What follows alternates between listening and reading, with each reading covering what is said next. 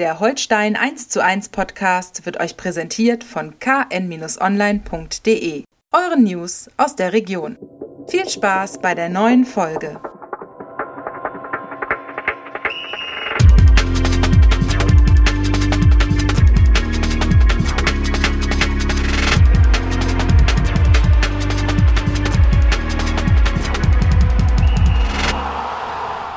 Ja, moin moin und hallo, herzlich willkommen zu einer neuen Folge Holstein 1 zu 1, der Holstein Kiel Podcast der Kieler Nachrichten oder wie wir ihn in diesen Tagen eigentlich nennen müssen, der Backofen für die Ohren. mein Name ist äh, Marco Nehmer, Holstein Reporter der KN. An meiner Seite Niklas Schomburg, ebenfalls Holstein Reporter. Moinsen. Moin, ich grüße dich. Ich äh, versuche mich so wenig wie möglich zu bewegen und nur meinen Mund zu bewegen beim Sprechen. Und selbst der bewegt sich kaum, wenn ich das hier so ja, sehe. in unserer kleinen Brutzelstube. Ja, ich gehe ich geh unter die Holstein-Bauchräder Redner.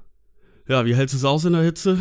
Ah, man kann nicht viel machen, ne? Man muss es über sich ergehen lassen. Bisschen äh, viel Getränke, der Klassiker. Ich meine, man hat jetzt in den ganzen Nachrichtenseiten die Tipps, Tipps gesehen, sechs Tipps gegen die Hitze und so weiter. Ja, es nützt ja nichts, ne? Einiges auch Gehen ganz Sie schön, muss ich sagen. Heute Morgen, ähm, so um neun rum, waren es ja schon so 25, 26 Grad. Äh, das fand ich eigentlich ganz cool. Äh, jetzt, wo es dann heißer wurde, ist natürlich irgendwann dann äh, das sich draußen aufhalten nicht so geil. Ähm, ja, Schatten und einfach äh, dadurch, nützt nichts. Ja, ist Strandwetter, aber so richtig Fußballwetter ist es nee. ja nicht. Ne? Ich, war, ich war gestern beim äh, Training von Holstein.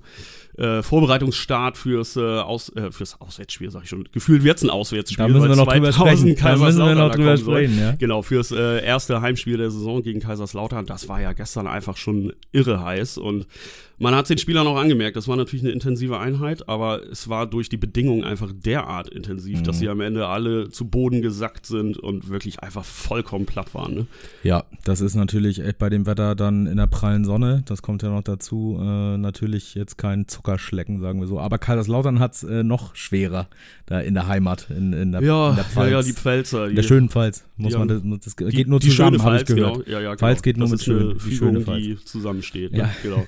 ja, Ja, das ist schon irgendwie südeuropäisch da unten. Bei uns ist es mindestens mediterran zumindest. Ja. Äh, gucken wir mal, was wir so hier aus dem Thementoaster denn ziehen können. Oha, ja. Mal ja, gucken, dass wir uns nicht die Finger verbrennen. Oha, ja. Holstein hätte sich fast die Finger verbrannt ja. am Wochenende beim ja. Auftakt in Fürth 2 zu 2. Wir mhm. müssen drüber reden. Ja, äh, wir müssen drüber reden. Ähm, ich fand die erste Halbzeit ließ sich ganz gut an. Ähm, Fürth war ähm, Ballbesitz dominant, sag ich mal, hatte auch gute Chancen. Ja, ich glaube zahlenmäßig hat Holstein sogar ein bisschen mehr ja, Ballbesitz, also, aber wirklich nur okay. toten Ballbesitz. Also ja, genau. Also gefühlt äh, war Fürth ein bisschen präsenter, ähm, aber Holstein hat es perfekt gemacht, hat den Nadelstich gesetzt. Ähm, äh, ja, äh, das hat alles wunderbar funktioniert und dann in der zweiten Halbzeit, puh, irgendwie, weiß ich nicht, war der, der Druck vom Kessel, die, die Handlungsschnelligkeit war irgendwie weg, viel zu viele Fehler. Vor allen Dingen auch schon, ich fand das ganz, äh, ganz prägnant schon im Spielaufbau. Also, ähm, was normalerweise eine große Stärke ist, von Holstein hinten heraus äh, gut aufzubauen. Ähm, da war so viel Grütze dabei. Das hat nicht funktioniert. Ne? Nee. Also das hat weder gegen das, also sie konnten das Pressing halt nicht auflösen, äh, weder hinter die erste noch hinter die zweite Kette wirklich effektiv kommen. Das muss man sagen, das hat äh, Fürth gerade in der Halbzeit offenbar sehr gut angepasst. Also Holstein war jetzt schon in der ersten Halbzeit nicht extrem gut. Das war im Grunde eigentlich die, die einzige Chance, die sie dann ja, aber es war, äh, es war solide, verwertet haben. Es, es, war also, defensiv solide, ja. aber dann wurde es defensiv halt wirklich wackelig in der zweiten ja. Halbzeit. Dadurch, ja. dass äh, Fürth sich auch im Positionsspiel nochmal optimiert hat, dann hat auch die, die Raute wirklich sehr gut funktioniert. Äh, so dass Holstein eigentlich nie wirklich durchs, durchs Zentrum kam, wenn man selbst mal im Ballbesitz war. Dann ging es natürlich auf die Außen. Ist natürlich auch logisch, da ist Raum, darüber kannst du halt so eine Raute abklemmen, aber dann musst du natürlich auch die Möglichkeit haben, irgendwie wieder die zentralen Räume zu finden. Ne? Ja. Die hat Holstein überhaupt nicht mehr gefunden. Stattdessen war es Fürth, dass äh, diese Räume dann wirklich bei Holstein bespielen konnte, ja. weil die, die Abstände einfach viel zu groß wurden zwischen Abwehr und äh, Mittelfeld. Und äh, letztlich, wir müssen ihn herausheben. Branimir Gotha konnte da ja natürlich einfach machen, was er ja, wollte zwischen den Ketten. Ne? Weltklasse-Vorstellung, ne? muss man äh, wirklich sagen. Das ist so ein bisschen Ähm, nun ist er schon in Fürth gewesen, ja, aber es ist, äh, hat mich so ein bisschen dran erinnert, wie sich das Spiel an ihm aufgehängt hat, so ein bisschen wie damals Lies erstes Spiel äh, beim HSV, wo alle so gedacht haben, Alter, der ist doch viel zu gut ja. für die zweite Liga, was macht der eigentlich was, hier? Was macht dieser Maßmensch? Äh, also wenn Fürth Gotha halten kann über die Transferperiode jetzt hinaus, dann werden da noch andere Mannschaften Probleme bekommen. Also der wird jetzt auch nicht jedes Spiel äh, göttlich aufziehen, aber jeder Angriff lief über ihn. Er hat immer eine Idee, er hat immer eine Übersicht. Äh, er muss sich aber natürlich ankreiden lassen, das 3 zu 2 nicht zu machen, kurz vor Schluss. Natürlich, klar, müssen wir gleich auch Auch super Reflex von ja. denen, macht das klasse, macht sich groß und so weiter. Trotzdem, ganz ehrlich, in der Kreisliga sagst du, auf der Flucht erschossen. Ne? Ja. Also. Äh, ich, ich hatte gestern noch mit Marco Comenda gesprochen, der hatte sich dann ja einfach überlaufen lassen. Äh, da hatte Rigota in dem Moment halt diesen Tempovorteil. Äh, er sagte, ja, ich bin denen natürlich dankbar. Ne? Also ja, klar, es ist ein Geben und Nehmen. Ja. Letztes Jahr, ich hatte ihn dann auch nochmal drauf angesprochen, letztes Jahr gab es auch eine Szene gegen Ingolstadt, da hat er für Däne gerettet. Mhm. So hat sich das jetzt in diesem Moment dann quasi ausgeglichen. Ja. Und das war einfach das i-Tüpfelchen auf äh, der Bewertung, dass es einfach ein extrem glücklicher Punkt war. Ne? Ja, absolut. Absolut. Ähm aber besser so als andersrum. Äh, mäßig gespielt äh, und gepunktet. Äh, besser als ähm, wie wir es ja auch schon öfter gesehen haben, äh, sehr gut gespielt und sich selbst gar nicht belohnt. Äh, das haben wir jetzt nicht. Äh, ja, also es sind noch viele Baustellen. Ähm, mir fehlte in der zweiten Halbzeit auch sehr so Impuls aus dem Mittelfeld heraus tatsächlich. Also ja. nicht nur, dass die Räume nicht gefunden wurden, sondern es fehlte mir auch jemand, der das irgendwie mal in die Hand nimmt. Ähm, da, da, muss man dann auch Alexander Mühling mal in die Pflicht nehmen, genau. der immer ein solider Mittelfeldarbeiter ist, aber der offensichtlich zumindest im Moment nicht in der Lage ist, dann da offensiv einen Impuls zu setzen. Ja, das gleiche gilt äh, auf seiner Position dann natürlich auch für Holby, der in meinen Augen auch wirklich kein gutes Spiel gemacht ja. hat, äh, keine, kein, gutes, kein gutes Raumgefühl gehabt hat, konnte auch keine Balance geben und so dieser Anschlussspieler, dieser Balance-Spieler sein, der mhm. dann irgendwie den, den Ball halt durchs Mittelfeld nach vorne trägt. Ja. Da sind wirklich viele Baustellen. Man kann es natürlich jetzt positiv wieder wenden und sagen, okay, es gab sehr viel Lehrmaterial und wir kennen ja, ja Marcel Rapp und sein Trainerteam, ja. dass die natürlich so ein Material wirklich begierig aufnehmen, um äh, mit der Mannschaft daran dann zu arbeiten, in gefühlt stundenlangen Analysen. Also ja. da kann man sicherlich einiges rausziehen. Also ich glaube bei einigen zum Beispiel auch Korb äh, war auch nicht sein Spiel, ähm, der wird sich da aber rausziehen so. Äh, was ich echt gedacht habe, was schade ist, war, als Kirkesko äh, reinkam, der echt ins Klo gegriffen hat ja, in dem Spiel. Leider. Und das ist für ihn natürlich so nach Verletzung und dann ist er erstmal wieder da und dann sollst du eigentlich offensiv Impulse setzen mit, mit Halbfeldflanken und so weiter, die er ja äh, durchaus äh, sehr gut liefern kann. Hat und er dann, ja schon gezeigt. Genau, ja. dann ist es aber so, dass er defensiv überhaupt nicht auf der Höhe, ver vertändelten muss Gut, man auch der, sagen, der, der, Ball, der Ball war, war mies. So sagen, der war wirklich mies. Das war echt äh, ein, äh, ein mitgegeben von Rese. Andererseits muss man auch sagen, also er darf diesen Pass in dieser Zone einfach nicht im eigenen Strafraum querspielen. Nichtsdestotrotz ja. war der Pass hatte eigentlich die richtige Schärfe, um ihn verarbeiten zu ja, können. Ja, es war äh, natürlich. Und, und, so blöd es klingt, du musst aber als Spieler immer mit, wie man so sagt, im, im Straßenverkehr mit der Dummheit der anderen ja, rechnen. Ja. Und in dem Fall war es einfach dumm oder schlecht verarbeitet. Äh, ja. Das kann natürlich immer passieren. Ja. Aber dann bitte in, in Zonen, die ungefährlich sind genau, und nicht das, im eigenen Strafraum. Genau, das ist der Punkt. Nicht beides auf, äh, auf einmal. Das ist dann schlecht. Äh, und da, ja, den hat er verdaddelt. Da hat er einen technischen Fehler gehabt. So, das kommt auch 100.000 Mal vor äh, im Laufe einer Saison. Ist da natürlich unglücklich, wenn da sowas draus wird gleich. Deswegen, da muss man jetzt natürlich mal gucken. Da sind so einige äh, ich will jetzt nicht sagen, dass man durch so ein Spiel dann irgendwie einen Knacks wegkriegt, aber das sind natürlich Eindrücke, die auf einen einzahlen dann, ne? Ja, die auch so ein bisschen wieder einnorden nach dieser mhm. Vorbereitung, die trotz Corona-Ausbruch und so weiter eigentlich eine war, die alle als annähernd optimal empfunden haben. Mhm. Und so hat sich Holstein ja auch äh, weitgehend in den Testspielen präsentiert ich weiß nicht, ob man sich denn da schon zu weit gefühlt hat. Das glaube ich ehrlich gesagt nicht. Nee, glaube ich auch äh, nicht. Und viele haben natürlich auch danach betont, und auch das ist natürlich ein Faktor, dass das Fürth einfach auch ein starker Gegner ja. ist. Und wenn die so performen und darauf aufbauen können, äh, kann ich mir vorstellen, dass sie lange Zeit in dieser Saison auch oben zu finden sein werden. Ne? Fürth ist deutlich weiter, als ich vorher gedacht hätte, tatsächlich. Auch wenn ja ähm, ein, ein gewisser Stamm an Spielern da geblieben ist und es standen ja jetzt auch gar nicht so viele Neuzugänge in der Startformation. Nee, das Mittelfeld ähm, war äh, völlig identisch genau. zu dem äh, der Vorsaison. Und trotzdem denkst du halt so mit äh, Bauer weg und Seguin weg und äh, Nielsen weg und ja, es ist schon ein Aderlass, aber äh, sie scheinen das echt gut aufgefangen zu haben. Ähm, Marc Schneider scheint da äh, vorerst im Moment zumindest gute Arbeit zu leisten bei der bei der ja Neuaufbau kann man es ja gar nicht richtig sagen, Neuausrichtung vielleicht. Ja, aber also ich fand zumindest, es war fast eine Art, also so wirkte es jetzt im ersten Spiel, es war fast eine Art Fortführung, weil er auch vieles mhm. aufgebaut mhm. hat, was sie schon unter Leitl eigentlich so performt haben. Das stimmt, ne? das war ja auch nicht unerfolgreich. Ähm, also das ist, äh, gebe ich dir völlig recht, ist eine Mannschaft, auf die man achten muss, die auch durchaus in der Lage ist, da lange oben mitzuspielen, äh, die viel Tempo hat vorne äh, und die mit ihrem Pressing dann auch andere Mannschaften vor Probleme stellen. Und was für Brecher die vorne teilweise haben. Ne? Dann kommt dann Ragnar Arce rein, der nochmal richtig Bambule da ja, macht, ne? Ja. noch den Außenpfosten ja. trifft und so weiter. Ansatzloser Schuss, auch ne, herrlich. Also richtig gut gemacht, muss man sagen. Äh, er war ja auch immer so ein Kandidat, der gehandelt wurde, ob das nicht mit Holstein irgendwie was genau. wäre. Ich glaube, wir hatten ihn auch mal irgendwann gedroppt mhm. als Namen, der vielleicht irgendwie als Leihkandidat Mit dem, mit dem hat man sich sicher auch beschäftigt, äh, wenn, wenn so ein Spieler verfügbar ist. Junioren-Nationalspieler muss, musst, genau. dich, musst du dich mit beschäftigen. Ähm, und da hat man seine Qualität gesehen, ne? Also das wirklich diese Schnellkraft und die, dieser anlasslose Schuss war hervorragend. Äh, auch das für Fürth, glaube ich, eine Verstärkung. Also ähm, ja, äh, Lernen ziehen, wie gesagt, äh, weiter arbeiten an den äh, erstmal an den groben Schwachstellen arbeiten. Ne? Das ist äh, vor allen Dingen das, der, der Spielaufbau gegen Druck sozusagen und halt individuelle Fehler äh, wie immer. Also ein bisschen einfach Konzentration und. Ja, und gegen äh, den Ball einfach äh, Abstände wahren, Struktur genau. äh, herstellen, dass du nicht solche Lücken entstehen ja. lässt, denn die waren ja einfach für, für Fürth waren die einfach gefundenes Fressen. Ja. Ne? Ja. Dann kannst du auf die, auf die Kette zulaufen, dann funktioniert das Kettenverhalten nicht richtig, wer rückt raus, wer nicht.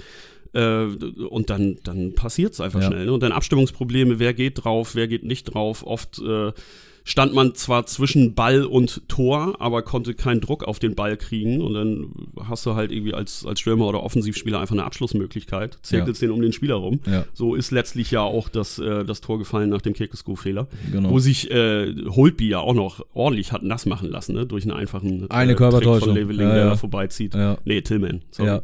Leveling ist einer von denen, die äh, weg sind. Ach so, sorry, ich bin noch auf dem alten Stand. Warte mal, ich genau. muss äh, noch mal ins ja, ja. Äh, Sonderheft der Kollegen vom Kicker gucken. Timothy Tillman äh, war es, äh, genau. Der, äh, das weiß ich noch, damals Holstein auch schon in der ähm, in dieser Virtual Bundesliga Challenge äh, geschlagen hat. Ich weiß gar nicht, wer damals für Holstein angetreten ist. Es gab doch äh, Anfang Corona dieses. Ja, war nicht, war nicht Dommel Schmidt mal ja, möglich, dabei möglich. So? Jedenfalls ja, hat Tillmann da für Fürth einen überdeutlichen Sieg eingefahren. Ja, da hat es wohl schon alles abgezeichnet. also da gab es dann kein Vertun jetzt. Ja, ne? ich weiß auch nicht, warum ich da jetzt gerade drauf komme. Egal. Ähm, ja, also man muss jetzt natürlich mal gucken, Kaiserslautern äh, ist da zu erwarten, dass die auch so ins Pressing gehen, äh, phasenweise sicherlich. Vielleicht nicht in der Häufung wie Fürth, vor allen Dingen nicht auswärts als Aufsteiger schätze ich mal, eher ein bisschen tiefer angelegt, so wie wir es gegen Hannover gesehen haben. Ja, aber trotzdem ekelhaft in den direkten mhm. Duellen. Also die zwingen dich in, in direkte, isolierte Duelle und äh, da haben sie einfach äh, unfassbar kampfstarke Spieler in ihrem Kader. Das ist individuell eine Mannschaft, die äh, bei weitem nicht so stark einzuschätzen ist wie Fürth, die aber durch ihre, ihre Geschlossenheit und ihre defensiven äh, Prinzipien wirklich in der Lage ist, jeden Gegner, wir haben es ja gesehen am Freitag, jeden mhm. Gegner wirklich mhm. zu ärgern. Die sind im mhm. wahrsten Sinne des Wortes halt ekelhaft zu bespielen. Ja, also äh, Eröffnungsspiel zweite Liga, ne, äh, der Betze äh, brannte das im war besten geil, ne? Sinne. Ich, ich hatte äh, so, ich war so im Fußballfieber dann wieder in dem Moment, als als mal diesen vollen Betze da sieht ja, ne, und diese ja. Stimmung und wirklich auch äh, beim Tor in der Nachspielzeit dieser Jubel, wo sie wie so eine Traube aufeinander springen. Das hat mich fast hier an äh, Deutschland Polen bei der äh, WM 2006 erinnert. Äh, ja. Das war das war ein absoluter eruptiver Gefühlsausbruch, der richtig Lust auf diese gesamte Saison gemacht hat. Ne? Absolut, ja. Wobei du natürlich da auch sagen musst, am Ende ist es der oft zitierte Lucky Punch. Äh, Hannover war drauf und dran, das Spiel zu drehen. Ähm, hatten gute Chancen nach, äh, nach dem Ausgleichstor. Äh, aber ja, äh, es ist Mentalität, es ist vielleicht auch die Unbekümmertheit eines Aufsteigers, der einfach wieder Bock auf Zweitliga-Fußball hat und der, äh, auch wenn du sagst, individuelle Qualität, also ähm, Sportchef ähm, Thomas Heng hat ja hinterher auch noch gesagt, wir brauchen in mindestens zwei, nicht sogar drei Mannschaftsteilen einfach noch Qualität, ja. denn die haben eine erste Elf, aber dahinter wird es ganz schnell dünn. Ne? Das ist ja eine ganz Obwohl andere Situation man einen als bei, auf der Bank sitzen hat. Ja, okay, muss man, das stimmt. Der hat ja auch noch mal, hat ja auch noch mal äh, tatsächlich äh, Impulse gesetzt, als er kam. Auf jeden Fall sagen wir dann ab Position 14, 15 wird's dünn. Es ja. ist ja eine andere Situation, als wir sie bei Holstein haben, wo wir einen sehr großen, auch qualitativ sehr breit aufgestellten Kader haben. Du wirklich eigentlich ja, und man hat es gesehen im Testspiel gegen Silkeborg, wo du eigentlich zwei fast gleichwertige Mannschaften mhm. aufstellen kannst, wenn mhm. alle fit sind. Ne? Mhm. Da äh, hat sich natürlich jetzt auch ein bisschen was entwickelt. Stefan Teska äh, musste abbrechen im Abschlusstraining vor dem Fürth-Spiel mit Achillessehnenproblemen. War gestern auch gar nicht auf dem Platz zu sehen. Der wird sicherlich eine Zeit lang daran jetzt laborieren. Wir wissen ja, wie lange sowas dauern mhm. kann. Und es ist ja auch nicht seine erste Achillessehnenproblematik. Äh, wir haben es, wie gesagt, bei, bei Kirkesko gesehen, der wirklich äh, über Monate mit sowas ja. out of order war. Äh, lässt sich jetzt überhaupt nicht abschätzen, ne? Nee, das stimmt. Ähm, da hast du aber auch in der Innenverteidigung, ähm, gehen wir davon aus, dass es wieder ein 3-5-2 wird äh, war es jetzt ja in äh, Fürth mit ähm, Komenda, Vandenberg und Becker. Ja. Ähm, die Einwechslung, Lorenz ist nachher gekommen. Genau, und Komenda ist auf ähm, halb links Komenda gegangen. ist rübergegangen. War in dem Moment sinnvoll, weil Vandenberg, der wirklich eine echt überzeugende Vorbereitung gespielt hat, hatte wirklich nicht seinen, seinen besten Tag. Mhm. Das war jetzt kein Katastrophenspiel, aber da hätte ich mir auch äh, in der Eröffnung irgendwie ein bisschen mehr von ihm versprochen. Ja. Er sich sicherlich selbst auch von sich. Ja.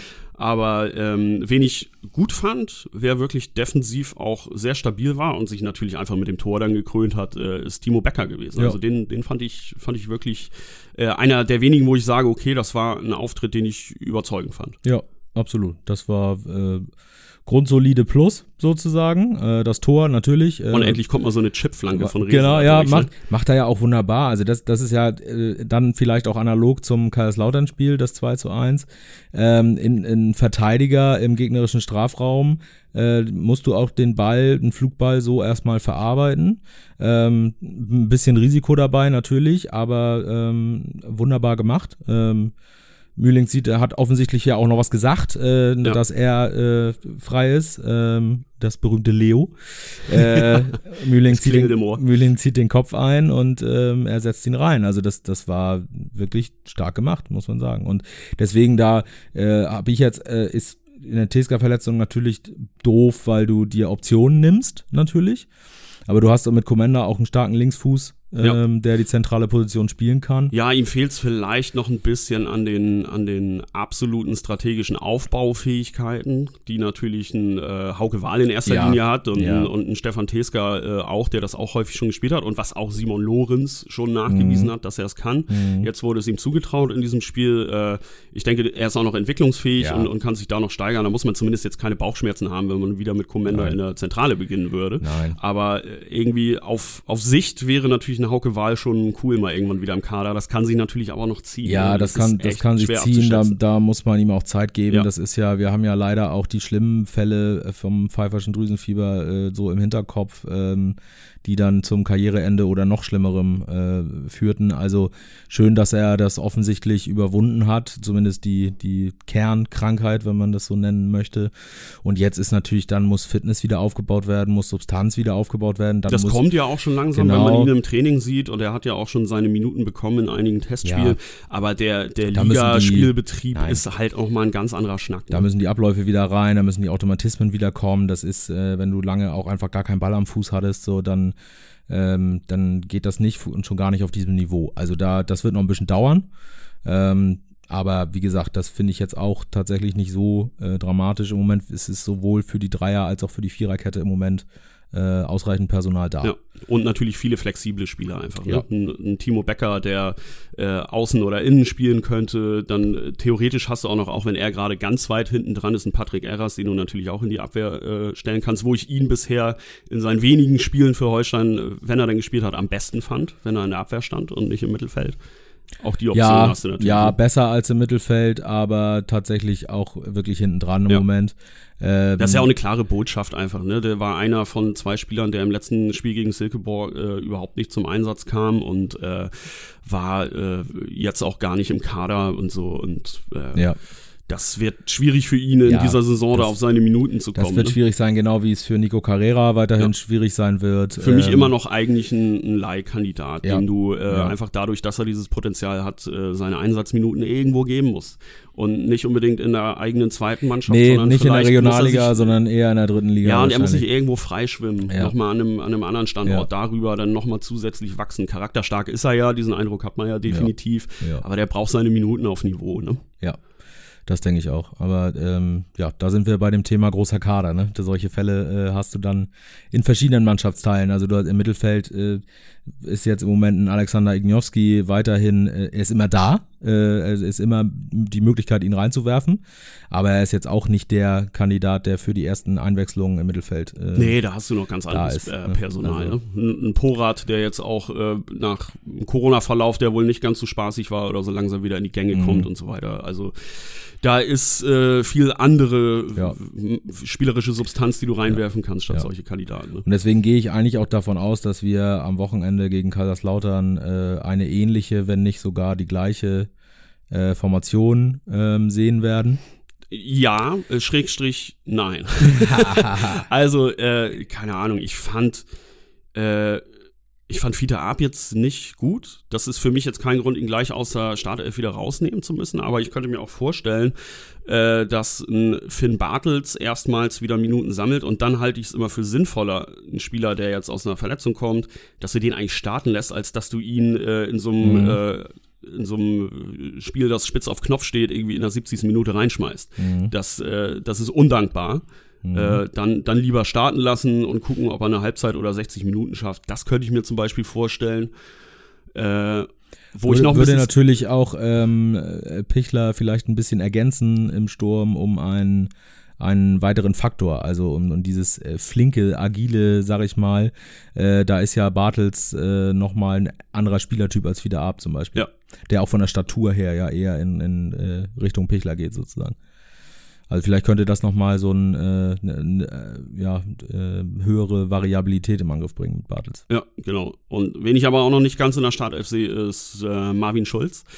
Nee. Ähm, ist ja so gefühlt jemand, den man für die Startelf geholt hat, der hat einfach noch Rückstand, dadurch, dass er natürlich nach der Barrage erst spät eingestiegen ist, nach der, mhm. nach der mhm. Schweizer Relegation und dann auch noch mit Corona das Trainingslager verpasst ja. hat und so weiter. Ja. Kam jetzt rein, da hat man gesehen, die Abstimmung fehlte, ein paar Fehlpässe, noch kein gutes Positionsspiel innerhalb dieses Gefüges. Das wird alles kommen, aber das wird noch nicht ja. am, am Samstag soweit sein. Ja, das glaube ich auch nicht. Frühestens Mannheim. Im Pokal dann eventuell, ähm, muss man gucken. Also da, da das sehe ich auch noch nicht so. Deswegen, ja, müssen, müssen wir mal schauen. Ich glaube einfach, dass sich die, diejenigen, die, ähm, die gespielt haben äh, und auch die reingekommen sind, einfach alle ein Stück steigern müssen gegen Kaiserslautern. Äh, weil da wird eine anstrengende Aufgabe äh, zukommen. Das wird äh, ein interessantes Spiel sein, äh, auch äh, von der Atmosphäre her. Bin ich wirklich sehr gespannt. Also der Betzenberg hat vorgelegt äh, am Freitag gegen Hannover sozusagen. Jetzt ist die, kommt äh, ein, ein ähm, wie, wie viel ist es denn? Ein Fünftel Betze äh, nach Die äh, Pfälzer Quatsch, Armada. Ein, äh, Fünftel ja, aber dabei, jetzt muss ich auch rechnen. Zu, das wäre ein bisschen viel zu viel. Viel, viel zu viel. Ähm, jedenfalls ähm, kommt äh, 5% Betze. 40.000, 4.000, 2.000, 5%, Betze. 5% Betze kommt nach Kiel, denn ähm, wir, hast, wir haben es vorhin mit einem freudschen Versprecher schon mal angedeutet. Äh, also äh, der FCK bekommt 500 zusätzliche Tickets für dieses Spiel. Äh, statt der 1500, die ja immer als äh, 10% sein müssen, sind es jetzt 2000 auf der Osttribüne. Wird dann noch äh, zugekommen. Also noch mal ein bisschen mehr Pfälzer Stimmung. Äh, ja, und die, die werden Alarm machen. Die werden nicht durch die halbe Republik äh, reisen, um sich 90 Minuten schweigend Fußball anzugucken, ja. sondern da wird richtig äh, Pfälzer Power wahrscheinlich ja. hinterstecken. Da sind natürlich die Holstein-Fans gefordert, gegenzuhalten. Auf jeden Fall. Aber da muss man vielleicht auch sagen, das erste Duell äh, haben die Holstein-Fans jetzt schon verloren, denn wenn äh, für die Gäste Platz gemacht wird auf der Osttribüne im ersten Saisonheimspiel, ist ja, das nicht das unbedingt, ist nicht unbedingt Zeichen, das ne? allerbeste Zeichen. Ne? Also das ja. ist äh, tatsächlich ein bisschen schade, ähm, aber äh, gut, wir äh, müssen da, was glaube ich die lauterer Fans angeht, die sich dann da Karten holen, da steht auch nichts zu befürchten. Ähm, muss man natürlich, man wird ein bisschen gestichelt. Wenn ja, aber ich glaube, die sind einigermaßen ne, handsam, also das glaube ich Genau, schon. trotzdem, also ich finde es wirklich ein bisschen schade, äh, dass äh, so Euphorie, die die in der Mannschaft ja offensichtlich im Laufe der Vorbereitung entstanden ist, dass die irgendwie nicht übergesprungen ist. Ähm, und das, ich weiß gar nicht, wie viele Tickets jetzt aktuell verkauft sind. Den Stand habe ich gerade nicht. Äh, Nagel mich nicht drauf fest, aber es ist halt wir haben also fünfeinhalbtausend und ein paar zerhackte Dauerkarten und äh, ja, also da nicht mal an die Grenze rangekommen von 6.100. Man kann es auch verstehen, also ähm, äh, gibt immer noch Manschetten, was Corona angeht, in großen Menschenmengen, kann ich alles verstehen, will ich nicht kleinreden. Ich glaube, das wird ähm, aber nicht ähm, der Riesenfaktor sein, wenn ich mir ansehe, was zum Beispiel bei der Kieler Woche los war oder was mhm. jetzt bei, bei Konzerten teilweise los ist. Das wird nicht das, äh, das entscheidende Argument dafür sein, dass du das Stadion nicht voll bekommst, denke ich. Ja, also dann muss, dann muss man sich fragen, muss man sich als Verein fragen und muss man sich auch als Fan fragen, woran es liegt, dass man ähm, das nicht realisieren kann, ein, ein volles Stadion äh, zu gewährleisten, fünfstellig. Min Minimum ist ja eigentlich so das, was du erreichst, vor allem wenn du überlegst, du willst eventuell ein Stadion für 25.000 bauen. Äh, na, ist man, muss noch ein bisschen Ursachenforschung betrieben werden, glaube ich, warum Warum das, vielleicht liegt an der letzten Saison, dass die sehr durchwachsen war, vielleicht, man weiß alles nicht. Aber es ist, ich finde einfach die Bestandsaufnahme, erstes Heimspiel, äh, und dann mit Kaiserslautern durchaus einen attraktiven Gegner. Ähm, ja, das ist ja eigentlich einer der, der geilsten Gegner ja. in dieser Liga. Ne? Tradition ja. pur. Es wird äh, sicherlich auch ein, ein, geiles, intensives Spiel. Wenn Holstein seinen Teil dazu beiträgt, äh, dann lockt man vielleicht mehr Leute ins Stadion, aber halt noch nicht zum Auftakt. Und das ja. ist halt wirklich tatsächlich ein bisschen schade. Ja. Und es wird einfach ein interessantes Duell. Es wird ja auch ein interessantes Trainerduell, muss man dazu ja auch mhm. sagen. Marcel Rapp mhm. äh, gegen Dirk Schuster. Dirk Schuster hat ihn einst als Trainer der Stuttgarter Kickers äh, mehr oder weniger aus der Startelf heraus ausgebotet. Das war letztlich das Ende seiner Zeit bei der den Kickers. Stachel sitzt. Ja, ich, ich weiß gar nicht, ob er sitzt. Ich glaube, kitzelt immer noch. Ja, er, er bleibt da sehr abgebrüht, ja, wenn man da mit ihm drüber ja, spricht. Nein, nein, es gibt gar keine Probleme und so. Aber ich denke, dass das äh, auch ein Trainer wie ihn vielleicht noch zusätzlich so ein bisschen an der Ehre packt, dass man da noch mal irgendwie noch mal eins zusätzlich drauflegen will. Ja, bestimmt, bestimmt, natürlich. Außerdem äh, ist ja nun Dirk Schuster auch ein, ein sehr profilierter äh, Trainer und ähm, so jemanden zu schlagen macht immer Spaß, egal ob du denn jetzt, äh, ob sich die Klingen in der Vergangenheit schon mal gekreuzt haben oder nicht, ne? Aber also auch da Schuster hat man auch beim beim Eröffnungsspiel gesehen, da passt super dahin, ne? Ja, also von total. seiner Attitüde auch an in der Coachingzone und so. Ja, das scheint schon zu passen. Also da, ich bin wirklich sehr gespannt. Ich freue mich auf ein auf ein intensives äh, Fußballspiel. Das wird, glaube ich, echt wird interessant und ähm, ja, Kaiserslautern kommt übers Kollektiv und kann übers Kollektiv viel bewegen und da muss Holstein dagegenhalten, das nützt nichts. Ne? Ja, mit, mit Mann und Maus, äh, vielleicht auch, um jetzt mal diese richtig schlechte Brücke äh, Oha, zu, ich bin gespannt. zu spannen, äh, mit, mit Fabian Rehse wieder in der, in der Startelf. Wir müssen natürlich die Causa ja. Rehse hier nochmal aufs Tapet bringen. Äh, Fabian Rehse, der im Grunde eigentlich anderthalb Vorlagen gegeben hat jetzt am, am ersten Spieltag, ja. äh, die ja. auf Becker und dann hat er natürlich irgendwie mehr oder weniger blind dieses Ding nach vorne geschlagen, was zum Elfmeter geführt hat, als Pichler dann gefault wurde. Äh, Mühling verwandelt. Letztlich geht der Assist dann, glaube ich, auf Pichler, auf den gefaulten ja. und nicht auf Rehse. in der offiziellen Statistik. Ja. Aber, aber ohne, ohne Reses äh, langgepölten, gebolzten Ball nach vorne wäre das natürlich niemals passiert. Deswegen unterm Strich, es, es war auch nicht sein bestes Spiel. Äh, er war nee. weitgehend auch blass und unterdurchschnittlich, aber in den entscheidenden Momenten hat er halt seinen Teil dazu beigetragen. Und zeitgleich äh, wurde die ganze Transferthematik Rese halt noch mal ein bisschen heißer. Ähm, denn Sky meldete zunächst, äh, dass Cremonese, der interessierte ähm, Serie A-Club US Cremonese, ein äh, neues Angebot abgegeben habe, mhm. was sich dann mit unseren Informationen gedeckt hat. Es hatte ja bereits im, im Juni äh, ein Angebot gegeben, äh, was nach unseren Informationen, die ja mittlerweile dann verifiziert sind, von US Cremonese kam. Das hatte Uwe Stöver sofort zurückgewiesen. Jetzt kam am Freitag, ich glaube Freitagnachmittag, kam ein mhm. neues Angebot rein. Das habe man dann, wie Uwe Stöver sagte, relativ zeitnah, relativ zeitnah. zurückgewiesen. Also nicht mehr sofort, sondern nur relativ zeitnah. Vielleicht entsprechend natürlich höhere Summe. Vielleicht, ja, aber vielleicht, vielleicht eine Weiterverkaufsbeteiligung. Vielleicht lag es auch an der Tageszeit. Ne? Freitagabend ist man ja auch nicht mehr so vielleicht. Ach so, ja, vielleicht hat er schon äh, die Vorberichterstattung lauter in Hannover äh, angehabt genau, und konnte, konnte nicht so schnell reagieren. Ja. Auf jeden Fall ist das zweite Angebot für Rese äh, zurückgewiesen worden. Ja. Ähm, und die Thematik schwebt jetzt. Also Absolut. Rese hat oft genug und auch zuletzt bei uns äh, seine Ambitionen nochmal verbal unterstrichen. Der will so hoch wie möglich spielen. Jetzt tut sich für ihn nach einer ordentlichen bis guten Saison, in der er sich nochmal gut entwickelt hat, tut sich einfach diese Tür auf. Und dass er äh, durch die möglicherweise durchgehen will, ist natürlich auch nachzuvollziehen. Äh, ja. So eine Chance bietet sich ja. vielleicht in der Karriere kein zweites Mal. Ja. Aber ja, natürlich jetzt eine schwierige Thematik. Ne? Ähm, Cremonese ja. soll et etwas mehr als eine Million Euro äh, geboten haben. Was machst du bei noch, äh, bei noch zwölf Monaten Vertragslaufzeit? Also es gibt ja ähm, da wirklich zwei unterschiedliche Betrachtungsweisen, wie es sie immer gibt, aber die jetzt hier sehr deutlich werden. Also Reses Betrachtungsweise, er möchte hoch spielen, er möchte gerne in der ersten Liga spielen, ob es jetzt Bundesliga ist oder Serie A. Ähm, ihn reizt äh, das Ausland äh, durchaus. Äh, das, so, er will seine Karriere vorantreiben in irgendeiner Form. Ähm, kann man total verstehen. Auf der anderen Seite, Holstein kann man genauso verstehen. Äh, erstens, das Finanzielle muss stimmen, so oder so. Zweitens musst du ja auch überlegen, das ist genau die Überlegung, die ja bei Lee und äh, Serra damals andersrum dann ausgegangen ist. Äh, was ist am Ende vielleicht der, das, das bessere Auskommen? Ist es äh, Ablöse zu kassieren?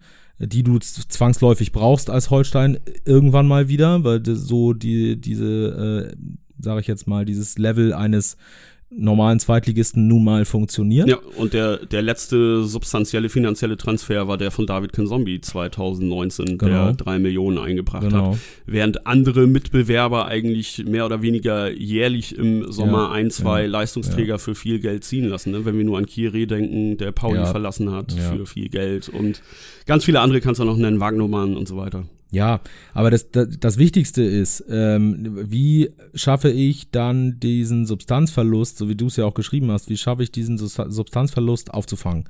Kassiere ich jetzt 1,2 Millionen, sagen wir mal, am Ende irgendwie plus mögliche äh, Boni äh, für Rese, kann ich dieses Geld jetzt im Sommer wieder so anlegen, dass, es, dass ich wirklich die Qualität nicht gemindert habe. Und das ist für mich im Moment sehr fraglich. Auch und da ist, muss man vielleicht auch nochmal drüber nachdenken, war es so clever, Joshua Mees gleich zu Beginn der Transferperiode zu verleihen oder ist nicht vielleicht es absehbar gewesen, dass sich bei Rese zumindest was tun könnte bei noch einem Jahr äh, Vertragslaufzeit? Jetzt hast du Mees nicht mehr. Jetzt hast du keinen Linksaußen im Kader, der das so äh, ersetzen kann. Ja, aber es ist natürlich auch wiederum ein anderer Spielertyp. Mees hat nicht diese defensiven Qualitäten, die sich Rese einfach im letzten Jahr angeeignet hat. Ne? Mhm. Ne? Und gerade wenn du im 3-5-2 spielst, hast du nun mal diesen berüchtigten Schienenspieler, der halt auch mit nach hinten verdichten muss zu einer Fünferkette mhm. und gegen den Ball gut arbeiten muss. Wenn du natürlich irgendwie im äh, 4-3-3 spielst, das Holstein auch schon hin und wieder unter Rapp äh, praktiziert hat und das ganz lange unter Ole Werner gespielt wurde, dann äh, wäre ich völlig bei dir und würde sagen, ja, das war ein strategischer Fehler, Mees abzugeben. In diesem Falle, weil es scheint ja so zu sein, dass das bevorzugte System auch auf Sicht das 3-5-2 oder irgendeine Form der, der Dreierkette halt sein wird, dann brauchst du nun mal jemanden außen, der auch defensive Qualitäten hat. Und äh, die Mees, sag ich mal, beizupulen, wie das äh, im, im Fall Rese gelungen ist, das würde sie auch wiederum über Wochen, wenn nicht Monate halt ziehen. Ne? Mhm das stimmt. Nur ist es dann ja noch umso schwerer, äh, Ersatz zu finden. Ja, und dieser äh, Markt ist einfach schwierig. Genau. Also das Marktumfeld ist grundsätzlich ja schwierig und jetzt darf man ja auch nicht vergessen, wir, wir sind schon relativ weit in der mhm. Transferperiode, mhm. auch wenn der Markt jetzt äh, noch bummelig etwas mehr als fünf Wochen aufhat. Aber äh, vieles hat sich einfach schon getan. Viele ja. gute Leute sind, sind weg vom Markt, sowohl ablösefreie als auch welche mit einem Jahr Restvertrag, Laufzeit, als auch Leihspieler, dass man jetzt wirklich Probleme hat, sag ich mal, Qualität zu finden, die dann auch bezahlbar ist. Und kommst du so weit mit 1,2 Millionen? Ja. Das ist ja die Frage. Ja. Und das sehe ich äh, wirklich kritisch. Und es muss halt natürlich auch jemand sein, also du gibst ja Rese nur ab, wenn du weißt, okay, du findest jetzt jemanden, der auch sofort funktioniert, der ein paar Trainingseinheiten mit der Mannschaft braucht und dann ja. eigentlich relativ schnell, der, der so spielintelligent ist und so ein äh, qualitatives Niveau mitbringt, dass der sich sofort in diese Mannschaft halt eingliedert. Mhm. Und äh, das kann kaum gelingen. Das wäre ein Risiko, so dass die Ideallösung auf der linken Seite halt weiterhin für Holstein Fabian Riese heißt im genau. Moment. Ne? Und ja. am Ende ist es alles eine Frage des Geldes. Wenn natürlich jetzt äh, nochmal unmoralisch erhöht wird, dann musst du im Sinne der Wirtschaftlichkeit natürlich auch sagen, okay, wir können gar nicht anders, wir müssen dieses Geld ja. mitnehmen. Ja. Ja, der einzige, der mir jetzt gerade einfällt, der unbedingt einen neuen Verein sucht und der, den du überall reinschmeißen kannst, ist Cristiano Ronaldo. Ja, äh, ich glaube, damit können wir den Podcast beenden.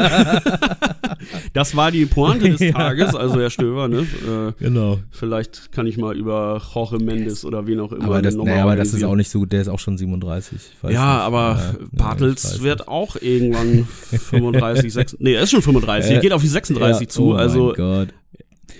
Deutsche Ronaldo. Ja, Deutsch, deutsche Ronaldo. Ja, also der, ich sehe das auch. Ich sehe das im Moment äh, tatsächlich kritisch, sehe es schwierig, da ähm, das äh, so zu kompensieren zu können. Äh, ist einfach so. Nun ist auch bei Rese, muss man auch dazu sagen, bei Rese ist nicht davon auszugehen, dass er jetzt der neue Dembele oder Lewandowski wird, der sich hier irgendwie durchs, äh, durch Trainingsstreiks dann irgendwie den Transfer erkauft. Auf also, gar keinen Fall. Das, genau. äh, das wird nicht passieren. Also ich sag mal so, ich sitze nicht täglich mit ihm am, am Küchentisch oder am Tresen, aber ich meine mir einbilden zu können und, und sehe das jetzt auch nicht als Hirngespinst, dass Rese so tickt, dass der so professionell ist ja. und natürlich auch Verkäufer im eigenen Sinne ist, dass es nur clever ist, dann die Füße stillzuhalten, dann eine gute Saison zu spielen, äh, sich charakterlich stark zu zeigen, was dann natürlich auch für eventuell in der Zukunft interessierte Vereine mhm. äußerst interessant mhm. ist, wenn du weißt, du hast so einen Spieler, mhm. äh, der sich auch äh, von sowas nicht äh, knicken lässt, äh, der da nicht in die, in die Knie geht in so einer Situation, sondern da sogar stärker hinauskommt. Und äh, ob er jetzt keine Ahnung, es kann ja auch sein, dass, dass im Winter nochmal ein Angebot kommt, dass du dann auch wirklich äh, tabellarisch ja. so stehst, dass du weißt, okay, äh, gut, das ist dann die Frage. Wenn du vorne mit dabei bist, ist die Frage, geben wir ihn ab?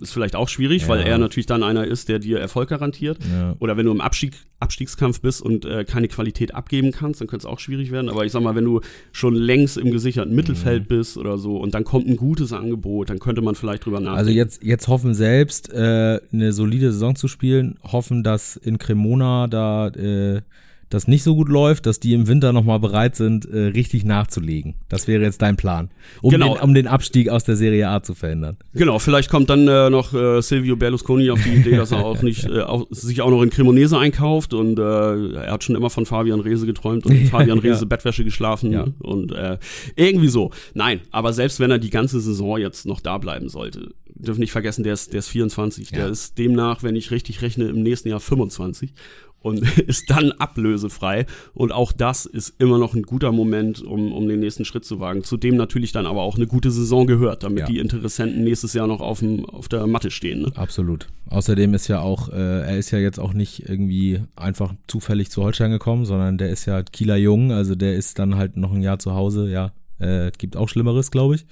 Ja, äh, es, es ist weiterhin Fußballromantik. Ne? Ja. So der, der Kieler, der nach Hause kommt nach äh, Jahren auf Schalke und Leihstation und dann in seinem letzten Jahr, äh, er darf nicht wechseln. Also die gesamte Geschichte wäre ja nochmal geil, ne? Wechselverbot, aber dann schießt er Holstein noch Richtung 1 bis 3, ah, um, ja, um, mal irgendwie an, nee, nee, äh, an, an, die letzte Nein. Woche zu erinnern, damit Opa auf seine Kohle kommt. Nein, wir brauchen das, das Geld von Opa. Das geht nicht anders. Das kann nicht sein. Ja, ja, also äh, ich sehe es ich genauso. Trotzdem ist es natürlich irgendwann so, dass, äh, dass er sich auch entscheiden muss. Beendet er diesen Flirt, sag ich mal, mit, mit äh, Cremonese, mit dem Ausland, um sich komplett auf Holstein zu konzentrieren? Beendet er das, wird das schon vor Ablauf äh, oder vor, vor äh, Schluss der Transferperiode soweit sein? Weil irgendwann muss er halt auch mit der Birne dann wieder komplett hier sein, ne? Dass das auch wenn er jemand ist, der so professionell ist und das machen kann, glaube ich, irgendwann muss einfach klare Kante. Definitiv, äh, das hast werden. du immer im Hinterkopf und es nimmt dir immer ein ja. ganz bisschen, lass es nur ein Mühe sein an Konzentration, aber ja. das macht natürlich auch schon was aus. Da wird es jetzt auf die auf die internen äh, Gespräche ankommen, ne? ob man ja. ihm ob man jetzt kategorisch sagt, nein, du wirst den Verein nicht verlassen und man führt ein Gespräch miteinander und sagt, die, die Nummer ist hier für uns erledigt, mhm. damit muss sie auch für dich erledigt sein. Oder ob man sich tatsächlich einfach diese Hintertür noch offen lässt, äh, dass da vielleicht noch ein besseres Gebot kommt. Aber ja. ich glaube, für den Moment würde ich auch äh, die sportliche Führung so einschätzen, dass das erstmal mit dem Ablehnen des äh, erneuten verbesserten Gebotes äh, für, für Holstein erledigt ist. Wenn natürlich noch was reinkommen sollte, muss man die Dinge nochmal neu bewerten. Ja. Aber ich glaube, grundsätzlich wird Holstein jetzt erstmal mit ihm planen. Ja, und alles andere wäre ja auch für den Moment jetzt fahrlässig. Ne? Natürlich, absolut, absolut. Äh, aber trotzdem kann natürlich noch was passieren. Äh, bis Ende das August, ist ja immer das Spannende. Äh, genau. bis Ende passieren. August ist das Transferfenster offen. Holstein steht jetzt nach dem Heimspiel gegen Kaiserslautern vor zwei Auswärtsspielen. Äh, einmal im Pokal und einmal in Magdeburg. Dann. Also im Pokal heißt in Mannheim. Achso, ich dachte in Pokal in, und in Magdeburg. In, in, in, Mannheim. Wo ist denn dieses Pokal? Pokal?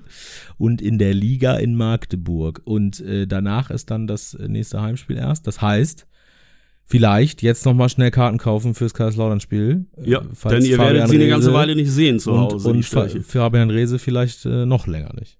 Man weiß es nicht. Vielleicht genau. ist das nochmal ein Anreiz. Ja, und alle in Riese-Trikot ins Stadion, ne? Ja. Das ist natürlich klar. Ja. Das will ich hiermit mal äh, schon mal festlegen. Ich will viele Riese-Trikots sehen. Ne?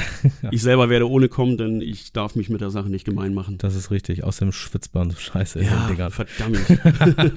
Wir kommen oberkörperfrei ja, Und zählen die Riese-Trikots. Ja, genau. Sehr du gut. gehst durch hier rein? Ja, mal gucken. Mal gucken. Vielleicht auch nur auf Sicht. Und dann so überschlagen. Pi so wie Besucherzahlen bei der Kieler Woche. Ja, solange es dann auch Pi mal Daumen äh, drei Punkte werden, bin ich damit irgendwie natürlich das, völlig ja. konform. Ein, ein, eins bis drei, würde Opa sagen. Punkte. Eins bis drei Punkte? Ja, okay. Wir sind optimistisch, dass es funktioniert, dass Holstein die richtigen Schlüsse zieht, an den richtigen Stellschrauben dreht. Genau, wir dürfen ja auch nicht vergessen, das haben wir ja in der, in der Form jetzt auch noch gar nicht gesagt, Holstein hat das erste Ziel erreicht, man hat das erste Spiel nicht ja. 0 zu 3 verloren. Ja.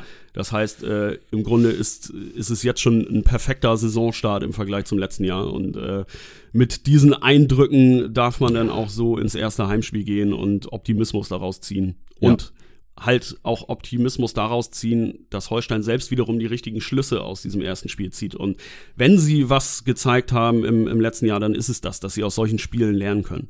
Ja, das sehe ich genauso. Und dann freut man sich auch einfach auf ein Heimspiel gegen Kaiserslautern. Genau. Auch, man freut sich einfach aufs erste Heimspiel. 90 Minuten Fußball. So sieht's aus. West dazu, drei Punkte und dann soll das losgehen, ne? Genau. Und wenn euch das äh, immer noch nicht reicht, dann könnt ihr natürlich das ganze Geschehen bei uns verfolgen im Live-Ticker ab äh, so bummelig anderthalb Stunden vor dem Spiel, ne? Also dann. Jo, wir hauen so gegen 11.30 Uhr genau, in, die, in die Tasten. Geht's los, danach Spielbericht, Einzelkritik, Kommentar zum Spiel, wie ihr es gewohnt das seid. Das ganze Pipapo. Und dann nächsten Mittwoch auch wieder äh, auditiv. Genau, dann gibt's wieder äh, Musik für die Ohren, wollte ich gerade sagen. Der Backofen für die Ohren 2.0, Thementoaster, ja, um hier nochmal die, ja. die große Schleife oh zu Gott, ziehen. Oh Gott, es ist, das Gehirn ist langsam weggebrannt. Ich glaube, wir Ja, genau, jetzt, ey, wir müssen hier irgendwie raus. Das, das, findet jetzt auch kein das gutes Ende, eine, eine gute Abmoderation. 36 Grad und es wird noch heißer. Oh Gott, jetzt muss hier echt Schluss sein. Jetzt geht's los. so, in diesem Sinne würde ich sagen, wir hören uns in der nächsten Woche wieder. Bleibt sportlich. Äh, am besten schnacken wir nächste Woche über drei Punkte. Yes. Und dann über die Auswärtsfahrt im Pokal nach Mannheim. Ja. In diesem Sinne, bleibt sportlich, äh, bleibt cool in erster ja. Linie bei diesen Temperaturen. Ja. Und gesund. Und gesund. Bis dahin. Bis ciao, ciao. ciao.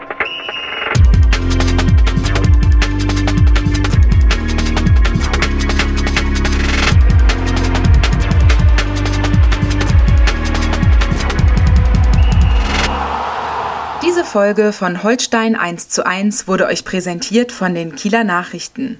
Sichert euch jetzt einen Monat lang kostenlos alle News aus eurer Region und zu Holstein und der zweiten Fußball-Bundesliga. Mehr dazu unter kn-online.de slash plus.